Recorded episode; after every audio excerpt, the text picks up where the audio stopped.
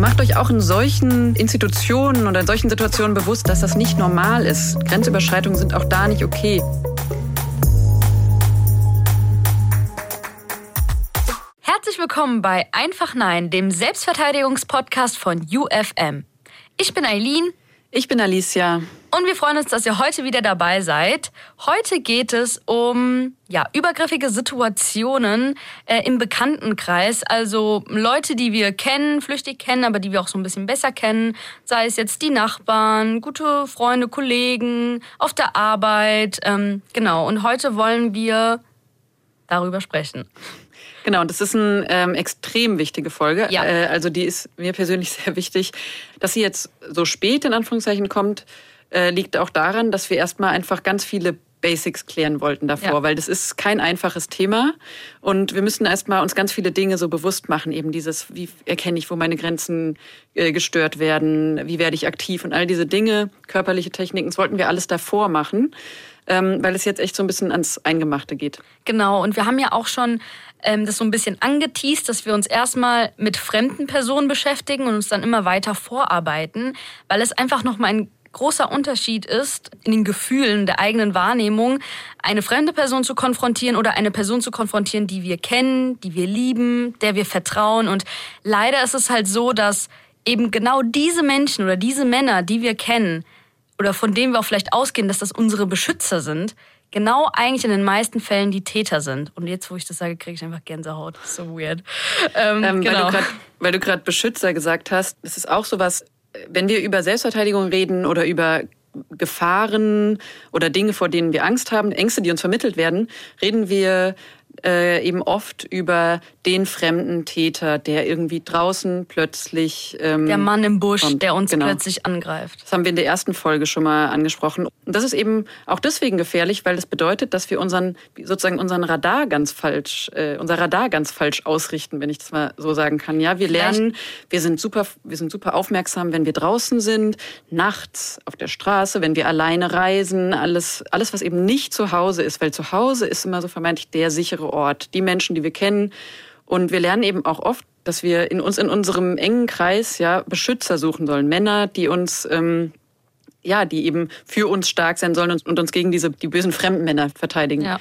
Aber was machen wir, wenn der Beschützer der Täter ist? So, ja, das ist eben die Frage.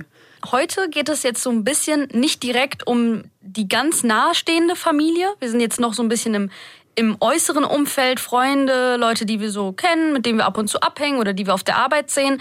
Und in der nächsten Folge werden wir uns noch viel, viel näher mit der nahestehenden Familie beschäftigen, vor allem auch mit dem Partner oder dem Ex-Partner oder Partnerin. Genau. Und um das nochmal äh, einzuordnen, ähm, es gab eine sehr groß angelegte Studie von der EU-Grundrechteagentur von 2014. Ähm, da haben sie über 40.000 Frauen aus allen europäischen Ländern befragt. Ähm, in dem Fall ging es jetzt um sexualisiert oder geschlechtsspezifische Gewalt.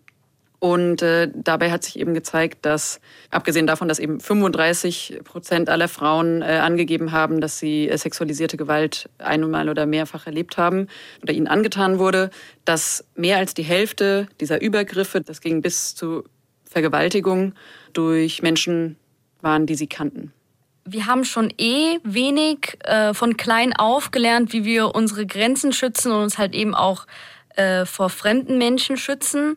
Und noch weniger haben wir eben gelernt, wie wir uns halt vor Menschen schützen, die wir eben kennen und denen wir nahestehen.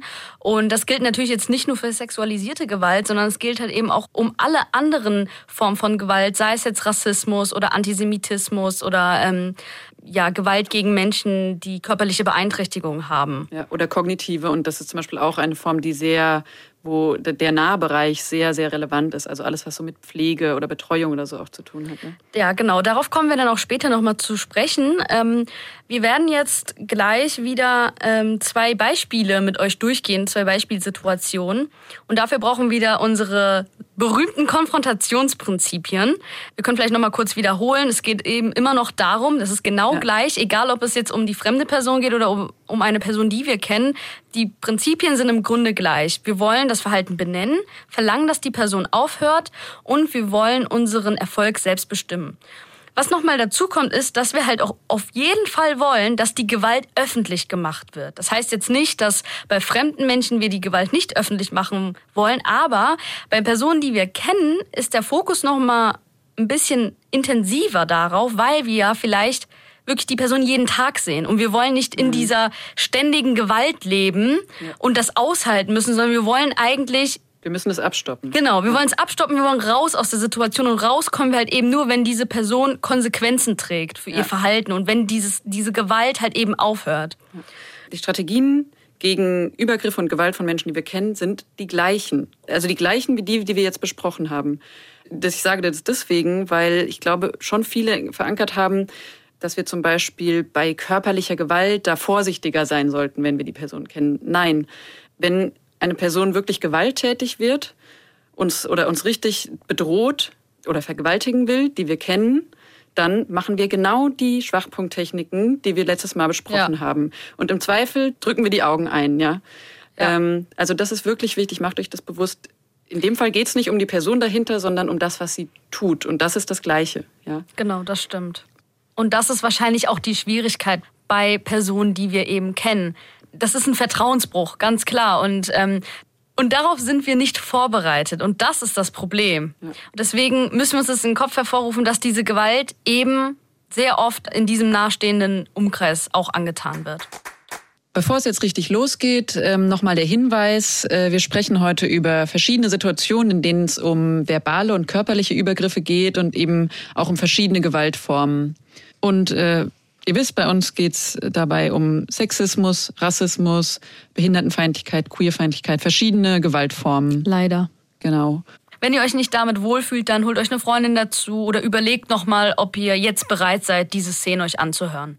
Ihr könnt auch auf die Seite hilfetelefon.de, www.hilfetelefon.de gehen und da euch, ähm, euch da beraten lassen. In den anderen Folgen davor haben wir ja schon Konfrontationstraining gemacht, äh, was eben die fremden Menschen beinhaltet hat. Und heute machen wir auch wieder Konfrontationstraining, eben aber halt im Bekanntenkreis, also bei Menschen, die wir kennen. Und auch hier ja, wäre es cool, wenn ihr euch einfach diese Szene nochmal richtig vorstellt. Ich meine, es kann natürlich auch sein, dass das jetzt, dass ihr das sogar schon mal erlebt habt was natürlich nicht so schön ist. Aber jetzt geht es darum, dass wir eben konkret nochmal Strategien suchen, wie wir halt in diesen bestimmten Situationen handeln können. Und es wäre halt sehr gut, wenn ihr halt mitmacht, euch vielleicht vor den Spiegel stellt, die Sätze, die wir euch mitgeben, übt, aussprecht, das mit der Körpersprache und dem Blick auch anwendet, weil in unseren physischen Kursen machen wir das, dass wir eben zusammen Rollenspiele machen. Also diese Szenen sind quasi Rollenspiele und ähm, die Frauen und Mädchen, die spielen die durch und dann zeigen wir die und dann besprechen wir die gemeinsam, ob das alles so passt. Genau. Und das können wir halt jetzt hier nicht so machen. Deswegen ist es einfach nochmal der Appell an euch, wir geben es euch jetzt vor, versucht einfach mal euch das vorzustellen, euch darauf einzulassen, mitzumachen und für euch quasi mitzumachen.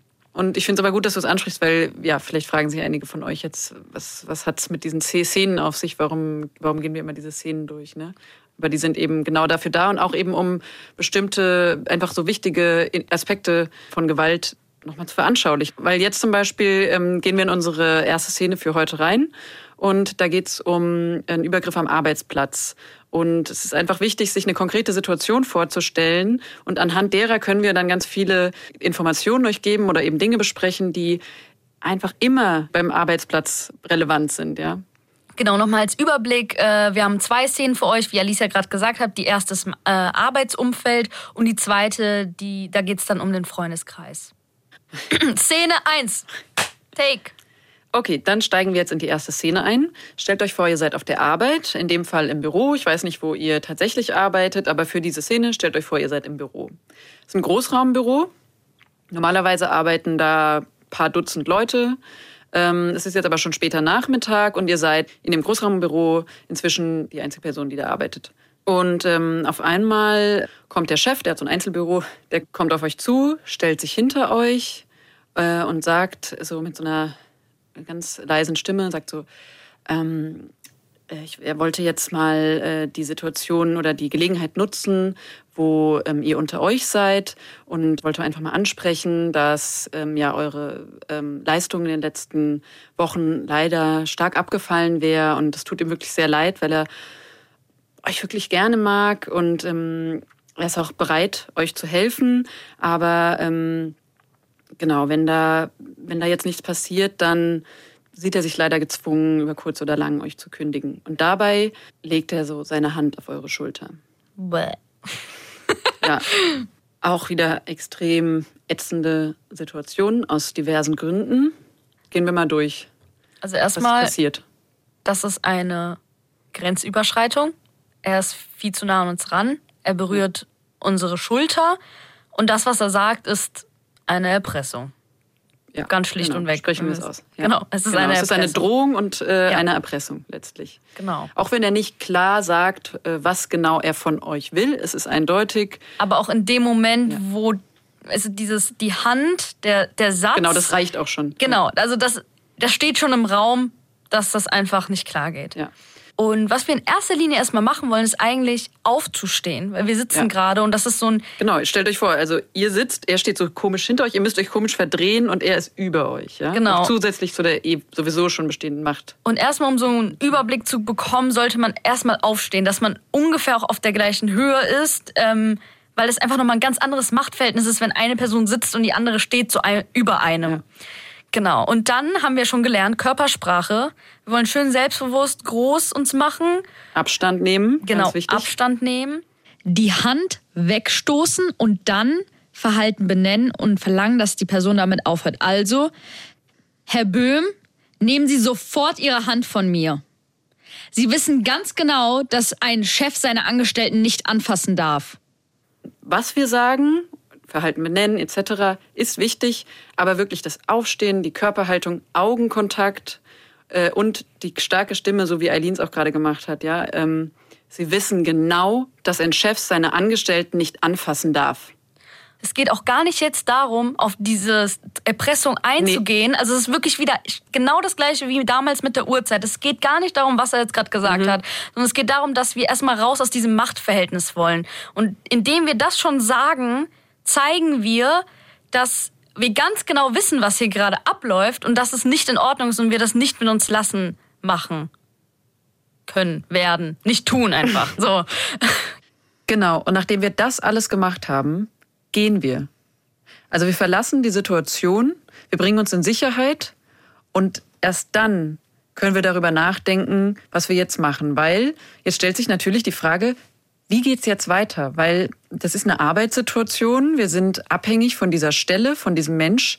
äh, Und da ist es eben nicht so einfach. Und genau diese Frage stellt sich auch in ganz vielen anderen Institutionen. Genau, überall da, wo es so Machtverhältnisse, Hierarchien gibt, ganz feste Strukturen, ähm, sei es jetzt in der Schule, bei der Ausbildung, in der Kirchengemeinde, in der Moschee vielleicht auch oder in diversen anderen Vereinen, in denen man sich engagiert. Also macht euch auch in solchen äh, Institutionen oder in solchen Situationen bewusst, dass das nicht normal ist. Grenzüberschreitungen sind auch da nicht okay. Dazu können zum Beispiel auch zählen jede Art von Pflegeverhältnissen. Ne? Menschen, die eine ähm, körperliche Beeinträchtigung haben oder eine, auch eine kognitive Beeinträchtigung, die zumindest zum Teil in ihrem Alltag auch auf Betreuung angewiesen sind. Oder Menschen, die in ähm, alte Menschen, die in einem Pflegeheim leben. Das alles sind auch so Situationen, äh, da geht's, das sind auch Machtverhältnisse oder Abhängigkeitsverhältnisse.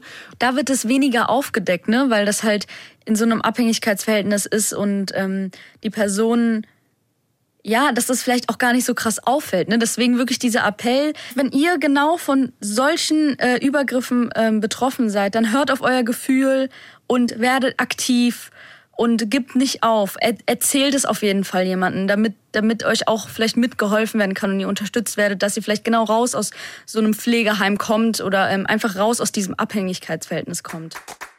Jetzt machen wir das nochmal an dieser Chefsache fest, an der Situation, die wir vorhin besprochen haben. Die Gewalt muss öffentlich gemacht werden. Und zwar nicht nur zu eurem Schutz, sondern auch zu dem Schutz von allen anderen. Weil in dem Moment, wo er euch anspricht, bedroht und belästigt und wir uns wehren, wissen wir aber nicht, ob er vielleicht schon bei drei anderen Kolleginnen oder Kollegen auch getan hat, vielleicht auch damit erfolgreich war.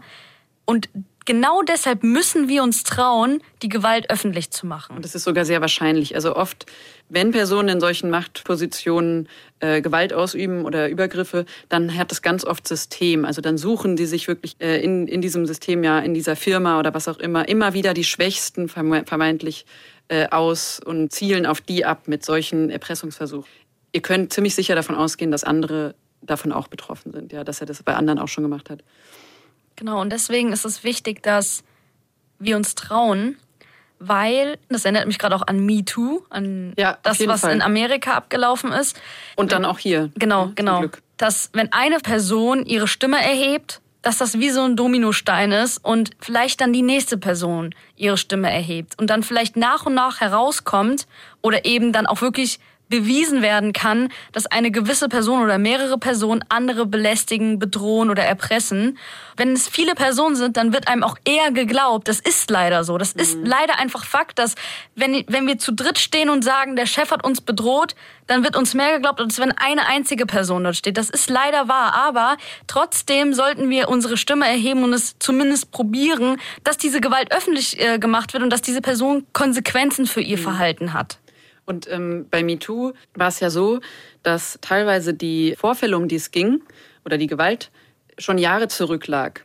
Und dann eben Frauen ähm, auch in die Öffentlichkeit gegangen sind und gesagt haben, ja, der hat bei mir das Gleiche gemacht, ja. Dann gab es ja viele, die gesagt haben, ja, okay, jetzt nach 20 Jahren, ja, das ist ja total unglaubwürdig und ähm, so weiter und so fort. Aber es zeigt eben einfach genau diese, diese Macht. Diese Macht und diese, boah, was für eine, ich kann es gerade gar nicht, diese Gewalt, die schon darin liegt, ja. dass du, dass jemand dir sowas angetan hat und du einfach weißt, da ging es ja zum Beispiel viel um die Filmbranche, ne? Ja.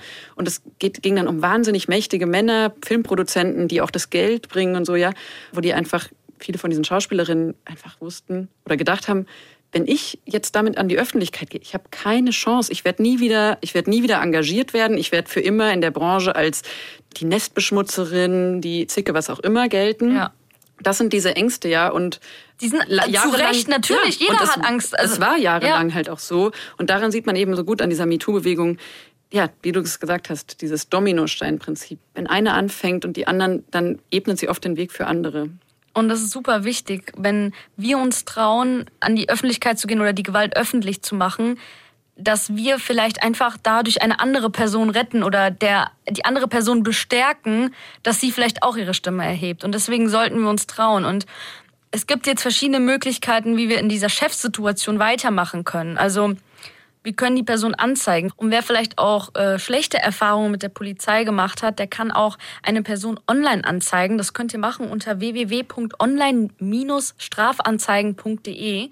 Vielleicht gibt es auch ähm, eine höhere Autorität. Also meistens hat der Chef ja noch mal einen Chef und der darüber hat noch einen Chef, je nachdem, wie groß zum Beispiel das mhm. Unternehmen ist. Im besten Fall heutzutage gibt es eine Gleichstellungsbeauftragte zum Beispiel oder eine bestimmte Stelle, die für ja. solche Übergriffe oder Machtmissbrauch zuständig ist.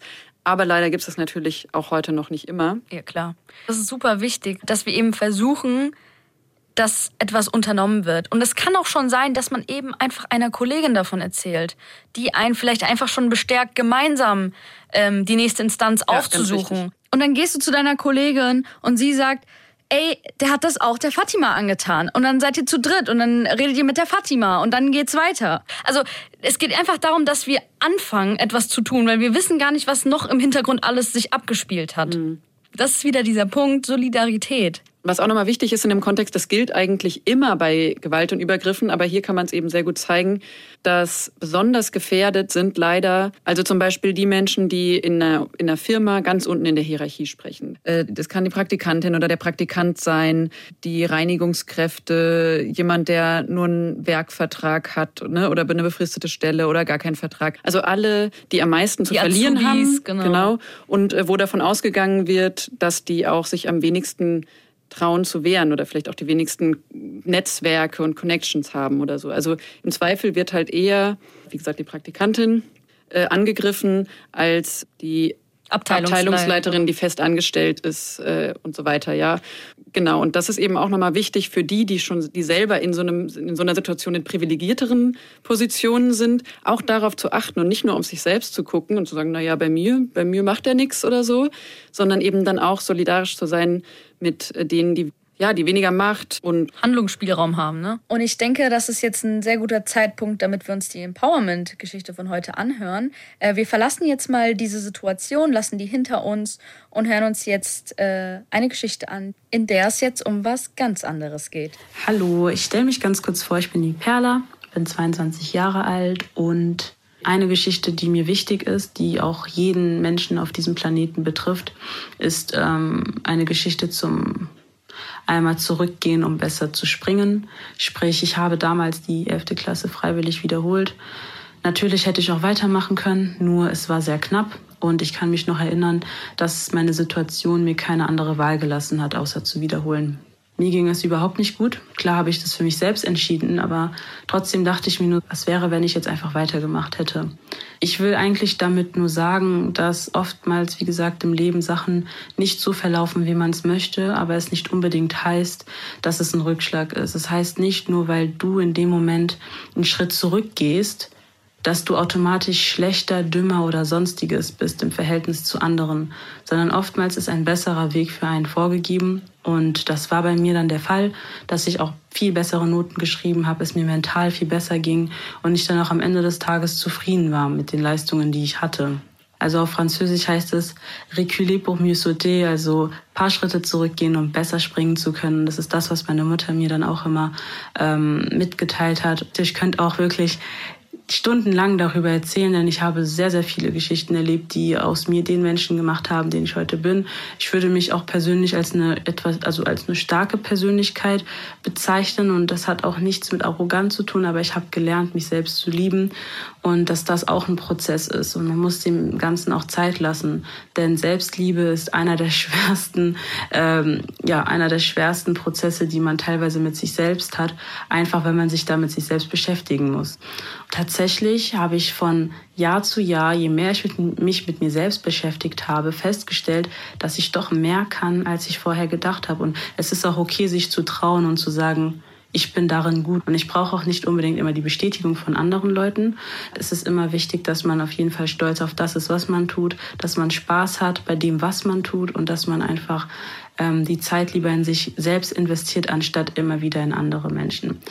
So, das ist das, was ich sagen wollte. Ich hoffe, dass es ein paar motivieren konnte, die in einer ähnlichen Situation sind, dass gewisse Sachen nicht so geklappt haben, wie sie wollten und sie dann stattdessen ein paar Schritte zurückgehen mussten. Aber oftmals sind diese Schritte notwendig, um später weiter und besser springen zu können und vor allem auch zu wachsen. Vielen Dank, liebe Perla, für deine Geschichte. Ähm, ich finde es nochmal schön zu sehen, dass hier auch deutlich wird, dass jede Person sich durch etwas anders empowern lässt. Ich fand es auch schön, dass sie einfach nochmal auf das Thema Selbstliebe ja. zu sprechen gekommen ist. Das haben wir noch gar nicht so viel angesprochen hier, aber das ist eigentlich auch ein ganz wichtiger, ganz wichtiger Aspekt, weil um zu entscheiden, dass wir uns gegen Dinge wehren oder eben unsere Grenzen setzen, müssen wir uns das ja auch wert genug sein. Wenn ich mich liebe, dann, also ich verteidige ja zum Beispiel auch andere Menschen, die ich liebe. Ja, ich wäre, die meisten von uns würden sagen, wenn mein Kind, meine beste Freundin, meine Schwester, mein Bruder angegriffen werden, dann würde ich, dann würde ich alle, alle Hebel in Bewegung setzen, ja. um diese Person zu schützen und, zum, und alles dafür zu tun, damit es der wieder gut geht. Aber wenn und bei ich uns selber, selbst, genau, ja. da äh, haben wir dann oft, ja, machen wir es nicht oder suchen die Schuld bei uns selber oder oder oder. Und deswegen, ähm, ja, ist das vielleicht tatsächlich sogar der allererste Schritt, sich selbst zu lieben, das ist, wie sie gesagt hat, wirklich schwierig oder erstmal nett zu sich selbst zu sein. Und ähm, auch wir haben ja oft gesagt, hören dich rein, was willst du? Das ist dafür ja. auch wichtig, weil wenn ich denke, ach, ich bin eh nichts wert, ich kann eh nichts, dann gebe ich ja nichts, auch, auch nichts auf meine Gefühle und auf meine Meinung so. Dann kommen wir jetzt zur zweiten Szene. Wir haben jetzt äh, die Szene mit der Arbeit gehabt und jetzt geht es um Freunde. Und auch hier ist wieder dasselbe Problem. Wie konfrontiere ich denn ein Freund oder ein Kumpel oder eine Freundin, wenn die übergriffig ist oder wenn ich vielleicht gerade etwas nicht möchte. Ich glaube, ich will sagen, ich will nicht sagen, dass es schwieriger ist als jetzt bei dem Chef, aber es ist auch nochmal eine ganz andere Situation, weil jetzt sind wir das erste Mal bei Menschen, die wir mögen. Ja. Bisher war es immer sehr distanziert, Leute, die wir gar nicht kannten oder mit dem Chef, keine Ahnung, ne, Chef halt. Ja. Aber jetzt geht es erst mal um jemanden, eine Person, die wir eigentlich gern haben. Ja, das stimmt. Ähm, genau, also die Szene ist folgendermaßen, du bist mit ein paar Freunden im Kino gewesen, es hat viel Spaß gemacht und ein Kumpel von dir äh, begleitet dich nach Hause, ist eine nette Geste und ihr unterhaltet euch auch ganz cool miteinander und äh, du kommst zu Hause an, wohl beigemerkt, du wohnst allein zu Hause. Und ähm, in dem Moment, wo du eigentlich äh, dich verabschieden willst, fragt er dich, ob er denn noch ganz schnell auf die Toilette muss, weil er so dringend pinkeln muss. Und ähm, ja, und als er das sagt, hast du irgendwie ein ganz, ganz komisches Gefühl im Bauch und du willst ihn nicht reinlassen. Und ja, du willst ihn nicht reinlassen. Das ist die Szene. So, ja. jetzt sind wir an einem Punkt, wo wir sagen müssen, okay, ist ein guter Kumpel, ja, man Wir haben uns gerade noch voll nett unterhalten. Ja, so, ne? es, lief alles ganz gut, aber jetzt fragt er das und jetzt hast du keine Lust und du hast ein komisches Gefühl und du willst ihn jetzt auf keinen Fall reinlassen. Ja. Und wie mache ich das jetzt am geschicktesten, dass der jetzt auch nicht irgendwie beleidigt ist oder sich irgendwie gekränkt fühlt oder so, aber das ist eigentlich egal, wie er sich fühlt, weil es geht jetzt erstmal um uns. Wir haben ein komisches Gefühl, wir wohnen alleine, es ist auch schon spät und wir wollen jetzt nicht, dass noch irgendjemand bei uns da irgendwas macht. Und es geht auch nicht ums Pinkeln. Das ist ganz wichtig. Es geht darum, dass wir ein komisches Gefühl haben und ihn nicht reinlassen wollen. Was sollen wir tun? Also grundsätzlich ähm, gilt an dieser Stelle wie immer, wenn es auch um Freunde und so weiter geht, das Gleiche, wie wenn ich ihn nicht kennen würde. Wie wenn mich einfach ein Fremder auf einmal fragen würde, äh, kann ich mit zu dir hochpinkeln kommen? Ich würde sagen, nein, das will ich nicht. Mhm. Okay, bei einem Fremden würde ich wahrscheinlich nicht so, wäre ich wahrscheinlich erstmal nicht so freundlich, den würde ich wahrscheinlich gleich zum Teufel jagen. Es gilt das gleiche Prinzip so, ähm, in mich reinhören und halt ganz wichtig an der Stelle ist, es gibt keinerlei Verpflichtung dadurch, dass du davor eingewilligt hast, mit ihm dass er nach, Hause nach Hause zu laufen, ja, mhm. dass er nett zu dir war, dass du nett zu ihm warst oder so. All das. Und auch weil er ein Kumpel ist, sind wir Kumpel nicht verpflichtet, ihn reinzulassen. Dann soll er halt, keine Ahnung, nach Hause laufen, zu Hause pinkeln oder es geht ja auch gar nicht ums Pinkeln, es geht ja um unser Gefühl. Und dem müssen wir erstmal vertrauen und es zulassen. Genau, dann ist jetzt auch wieder die Frage, wie wird er, wie wird er reagieren, ja, wenn er sagt, okay, also ne, ein Mann, der sich schon viel damit auseinandergesetzt hat, mit der Situation von Frauen, Ängste, Gewalt gegen Frauen, wird vielleicht in dem Moment einfach schon sagen, ah, okay, ja, klar, ich verstehe, kann ich irgendwie nachvollziehen, ähm, war ein bisschen übergriffig und wird es akzeptieren, wenn er, ähm, wenn er weiter diskutiert, würde ich mich eben darauf gar nicht einlassen. Das haben wir ja auch schon mehrfach. Sollen wir es nochmal durchmachen? Soll ich mal Oh ja, Alicia, ach, das war ja ein schöner, netter Abend, ne? hat viel Spaß gemacht. Ähm, ach du, sag mal, ich muss ganz dringend aufs Klo. Könntest du mich mal kurz reinlassen, dass ich, äh, ich bin dann auch Nein. gleich wieder... Ach komm jetzt, ich muss nur kurz aufs Klo, ich bin eine Sekunde wieder weg. Hey, ich habe Nein gesagt, bitte respektier das. In der ersten Runde würde ich es einfach ganz sachlich Nein. Und wenn aber die Person dann weiter ne, das dann nicht akzeptiert, so da da wird es dann problematisch, weil da ist dann halt wirklich. Und dann wird sich das Bauchgefühl auch verstärken, wenn die genau. Person das nicht respektiert. Wenn du Nein sagst und die Person ja. sagt, ach komm, stell dich nicht so an. Und an der Stelle zeigt sich auch, dass ich mit meinem Gefühl auch äh, richtig gelegen haben könnte. Ja. Ne? Ich habe Nein gesagt, respektiere das. Wenn er weiter so Druck ausüben würde, ja, auch einem Freund äh, würde ich einfach sagen, ich habe Nein gesagt, hau ab! Ja. ja. also wie gesagt, es, gilt, ja. es, es, gelten die gleichen Prinzipien. Im Zweifel äh, auch schreien, äh, Thema Abstand halten, etc. Körperhaltung. Körperhaltung. Blickkontakt, genau, ja. Je schlechter es sich anfühlt, je, äh, je ungut es sich anfühlt und je mehr die Person Druck ausübt, äh, haben wir eben eine ganze Palette bis hin natürlich zu ähm, unseren Schwachpunkttechniken, die wir ja. einsetzen können. Genau dasselbe erfahren wir auch, wenn wir andere Personen kennenlernen oder wenn wir irgendwie andere Personen daten, ähm, dass es ja auch ganz oft so ist, dass wir Frauen uns ja dann denken, wir schulden der Person etwas. Sei es jetzt, wenn wir mit einem Typen essen waren und der bringt uns nach Hause und er will halt noch gern mit hochkommen und äh, ich habe da jetzt keinen Bock drauf und denke mir, ja, er hat mich aber jetzt zum Essen eingeladen. Oder aber auch, wenn wir ihn vielleicht mit hochnehmen und wir sind vielleicht am Knutschen und dann habe ich aber keinen Bock weiterzugehen, dann darf ich immer noch Nein sagen. Nur weil ich vorher gesagt habe, ja, gerne oder ja, ich habe Lust oder ja, ich finde dich heiß. Ich kann immer noch zu jedem Zeitpunkt sagen, nein, jetzt reicht es mir oder jetzt ist meine Grenze erreicht und das war's. Und das ist, glaube ich, nochmal super wichtig, weil das ist jetzt nur ein Beispiel im Dating-Bereich, äh, äh, aber das zieht sich ja durch jeden Bereich. Also es ist ja überall so. Überall können wir sagen ja und später können wir sagen nein. Oder ich kann von Anfang an sagen nein. Und wenn ihr jemanden datet und ihr seid bei euch zu Hause angekommen und ihr wollt nicht und dieses Nein wird nicht akzeptiert und der Mann redet auf euch ein und bedrängt euch zu Sex oder anderen sexuellen Handlungen, dann ist das eine Vergewaltigung. Und in diesem Kontext nennt man das dann Date Rape. Und was ich dazu eben noch sagen wollte, ist, dass das extrem viele Menschen schon ähm, erfahren haben, diese Form von Gewalt. Und vielen ist das auch gar nicht bewusst, bis sie sich mal mit diesen Mechanismen beschäftigen und sich bewusst machen, hey, auch in einer Beziehung, da kommen wir eben in der nächsten Folge äh, hin, aber auch in einer Beziehung, wenn ich mit der Person eine Affäre habe, wenn ich die Person date, dann ist es, wenn ich nicht eingewilligt habe oder wenn ich Nein gesagt habe, dann ist das eine Vergewaltigung. Und so benennen es aber die wenigsten in ihrem Kopf. Ja in ihrem, im, im Kopf ist es oft eher so ein, ah, das war irgendwie, das hat sich ganz, ganz schlecht angefühlt. Und manchmal ist, ist da so ein Trauma dann auch viel, ganz tief drin, das dann teilweise erst viel später rauskommt, weil wir extrem gut da drin sind, solche Dinge zu, zu verdrängen. Und weil wir auch oft denken, so ist das halt irgendwie mit Sex. So manchmal lässt man es über sich ergehen. Und was ich auch ähm, schon oft gelesen habe in dem Kontext oder gehört habe, ist, dass Frauen gesagt haben, es hat sich in dem, dem Moment irgendwie einfacher angefühlt, es über mich ergehen zu lassen, als es abzustoppen.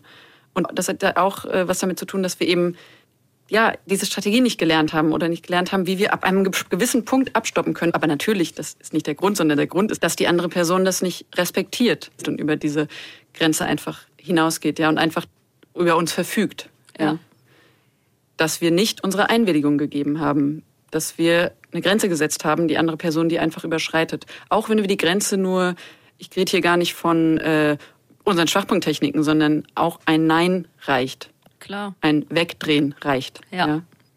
Das ist auch super wichtig. Und wir kommen auch wieder zu dem Punkt, dass Menschen, die diese Gewalt antun, auch davon ausgehen, dass wir schweigen, dass wir das so hinnehmen, weil wir es auch nicht konkret für uns benennen oder benennen wollen oder benennen können. Es geht halt einfach nicht. Es betrifft natürlich nicht nur Frauen bzw. CIS-Frauen, ne, sondern kann ähm, theoretisch alle Menschen auch betreffen. Genau, von daher also, egal in welcher Situation, wo wir uns unwohl fühlen, Mund aufmachen, aktiv werden, Nein sagen, eine starke Körperhaltung haben, weggehen aus der Situation raus oder im Zweifelsfall halt kämpfen und Gewalt öffentlich machen. Sei es jetzt der beste Freund, sei es jetzt der Chef, sei es jetzt der Nachbar von nebenan, Gewalt öffentlich machen. Dann kommen wir zur dritten und letzten Situation für heute. Wir bleiben nochmal im Freundeskreis. Wir sind jetzt äh, mit mehreren Personen zusammen. Äh, es gibt einfach eine Runde von Leuten, man unterhält sich ähm, und dann macht jemand einen Witz. Und zwar nicht irgendeinen Witz, sondern einen eindeutig rassistischen Witz. Das kann antiasiatisch sein, antimuslimisch sein, antisemitisch sein und so weiter und so fort. Die Liste geht noch endlos lang. Genau, wir wollen die konkreten, ihr kennt alle ganz viele Beispiele, wir wollen die jetzt gar nicht reproduzieren, weil darum geht es gar nicht, sondern es geht einfach darum. Wie reagieren wir? Genau. Weil in so einer Situation gibt es zwei Positionen. Einmal die Position von der Person, die bei diesem Witz oder bei diesem Spruch angegriffen wird, also die betroffene Person, ja. die manchmal auch gar nicht dabei ist. Äh, und dann gibt es die andere Position von den Leuten, die nicht davon betroffen sind und die ähm, ja eben solidarisch werden sollen und äh, da konfrontieren sollen. Und wir haben schon jetzt mehrmals gesagt, im Freundeskreis, bla bla bla, schwierig. Aber der Freundeskreis, das sind die Leute, die du magst, mit denen du cool sein kannst, wo du sein kannst, wie du vielleicht mit anderen nicht sein kannst. Und ja. genau da musst du es umso mehr ansprechen. Deswegen, das nächste Mal, wenn so ein dummer Spruch kommt, der richtig rassistisch ist und bestimmte Personengruppen angreift, konfrontier die Person. Ver benenn das Verhalten, verlang, dass es aufhört. Und wenn es echte Freunde sind, dann werden sie aufhören damit. Und wenn du mal so eine Kritik bekommst, ja, wo gesagt wird so, hey, Moment mal, das war ein rassistischer Witz, so lass es. Dann lass es klar, einfach. Du fühlst dich im ersten Moment vor den Kopf gestoßen, aber ähm, so, das ist verletzend. So, genau. Dieses wieder in den Kopf hervorrufen. Was löst das bei anderen Menschen aus? Und das ist ein, ein unschönes Gefühl. Das ist verletzend. Deswegen hör einfach auf damit. Und zum Schluss geben wir euch noch mal eine Übung mit. Und ähm, das jetzt, es geht jetzt einfach darum, dass ihr mal die nächsten ein, zwei Wochen mal genau drauf achtet, in eurem, echt in eurem Umfeld, äh, Freundeskreis, Familie etc., ähm, wo eure Grenzen überschritten werden. Das muss gar nichts total Schlimmes sein, sondern einfach, wo ihr merkt, so, ähm, da macht ihr jetzt einfach mit oder, oder weil, ihr, weil ihr einfach nicht unhöflich sein wollt, weil ihr niemand vor den Kopf stoßen wollt und dann macht es einfach mal. Sagt einfach mal, nö, heute nicht. Nein. Genau. Sagt nein. Sagt einfach nein. Einfach nein. Jetzt kommen wir zu Sunnys Mastertipp. Ihr kennt sie. Jetzt so mittlerweile hoffen wir, dass ihr sie kennt. Ähm, von ihrem geballten Wissen hören wir jetzt einen Tipp zu Freunde und Bekannte. In meinen Kursen höre ich oft die folgenden Sätze. Ich verstehe mich mit meinem Mitbewohner super und er ist echt nett. Aber mein Arbeitskollege ist wirklich ein netter Typ. Aber mein Freund ist wirklich lieb. Aber dann erzählen Sie mir von wirklich schlimmen, respektloses Benehmen. Sexistischer, rassistischer oder diskriminierendes Benehmen ist alles anderes als nett oder lieb. Und wenn wir keine Handlungsfähigkeiten haben, wenn wir nie gelernt haben, was wir dagegen machen können, bleibt es uns nicht anders übrig, als das Benehmen zu erdulden, zu entschuldigen. Warum versuchen wir das Unerträgliche zu normalisieren? da wir geliebt werden wollen, da wir Freunde haben wollen, da wir wollen, dass andere Leute uns mögen. Auch Frauen, die wir kennen, mögen oder lieben, können rassistisch oder diskriminierend sein. Aber dieses Kompromiss, die wir eingehen, diskriminierendes Verhalten abzutun und akzeptieren, da wir den Mann, seine Freundschaft, seine Liebe, seine Akzeptanz nicht verlieren wollen, das geht immer auf Kosten von unserem Selbstwertgefühl. Wir sind tagtäglich von diskriminierendes Benehmen bombardiert. In der Gesellschaft allgemein, am Arbeitsplatz, in Freundschaftskreisen, in der Familie und sogar in intimsten Beziehungen. Wenn wir nicht in der Lage sind, etwas dagegen zu sagen oder zu tun, akzeptieren wir und verinnerlichen wir die Hassurteile über uns selbst. Irgendwann glauben wir nicht mehr an uns und unsere Rechte. Da, wo wir unser Leben leben, in der Familie, in unserem Freundschaftskreis, in Intimbeziehungen ist es besonders wichtig, dass wir uns wohl und geborgen fühlen. Wir bringen Leute bei, wie sie uns behandeln können. Wir müssen uns genügend lieben, dass wir selbstverständlich jegliche Form von sexistisches oder rassistisches Benehmen ablehnen. Wir müssen für uns selbst und für anderen klarstellen, dass wir Respekt verdienen, Respekt verlangen und Respekt erwarten. Expect Respect, auch so ein Slogan, den Sunny manchmal sagt. Ich liebe diese Tipps, die und was so ich geil. sehr schön finde, äh, was mir gar nicht bewusst war vorher, ist, dass sie auch nochmal den Punkt aufgreift, den Perle angesprochen Ja. hat. Ne? Äh, Das war nicht abgesprochen, das war by nicht the way. abgesprochen. Nee, finde ich mega. Und das zeigt einfach nochmal, dass, ja, dass das alles so im Flow ist, ne? Also diese Selbstliebe, also das macht so viel aus. Eine Sache noch, die mir jetzt gerade erst so bewusst wird, äh, weil viele als unangenehm empfinden darüber oder man will gar nicht darüber nachdenken, irgendwie, dass Menschen im eigenen äh, nahen Kreis Gewalt antun. scheiße sein können, Ja. äh, Gewalt antun können und wollen gar nicht drüber nachdenken. Und Sani hat aber ja gerade gesagt, das ist das Wichtigste, weil in dieser Welt ist unser Freundeskreis und unsere Familie und so weiter, das ist, da, da wollen wir uns zurückziehen, da wollen wir uns entspannen, da wollen wir Rückhalt bekommen. Ja. Und deswegen ist es einfach ganz wichtig, da Menschen zu entfernen, ja, und Grenzen aufzuzeigen, wenn die, wenn die genau das nicht machen. Ja, das stimmt. Genau, damit sind wir am Ende der Folge. Äh, Wir hoffen, es hat euch gefallen. Falls ihr Feedback, Kommentare, Anregungen habt, schreibt uns gerne eine E-Mail an einfachnein.hr.de. Und nächste Woche äh, geht es weiter mit dem Familienformat. Wir werden über die nähere Familie sprechen, über Beziehungen sprechen, den Partner, Partnerin, Ex-Partner und alles, was so dazu noch gehört. Und ähm, wir hoffen, ihr seid da wieder dabei. Und damit würde ich sagen, ich bin Eileen. Ich bin Alicia. Bis zum nächsten Mal. Ciao.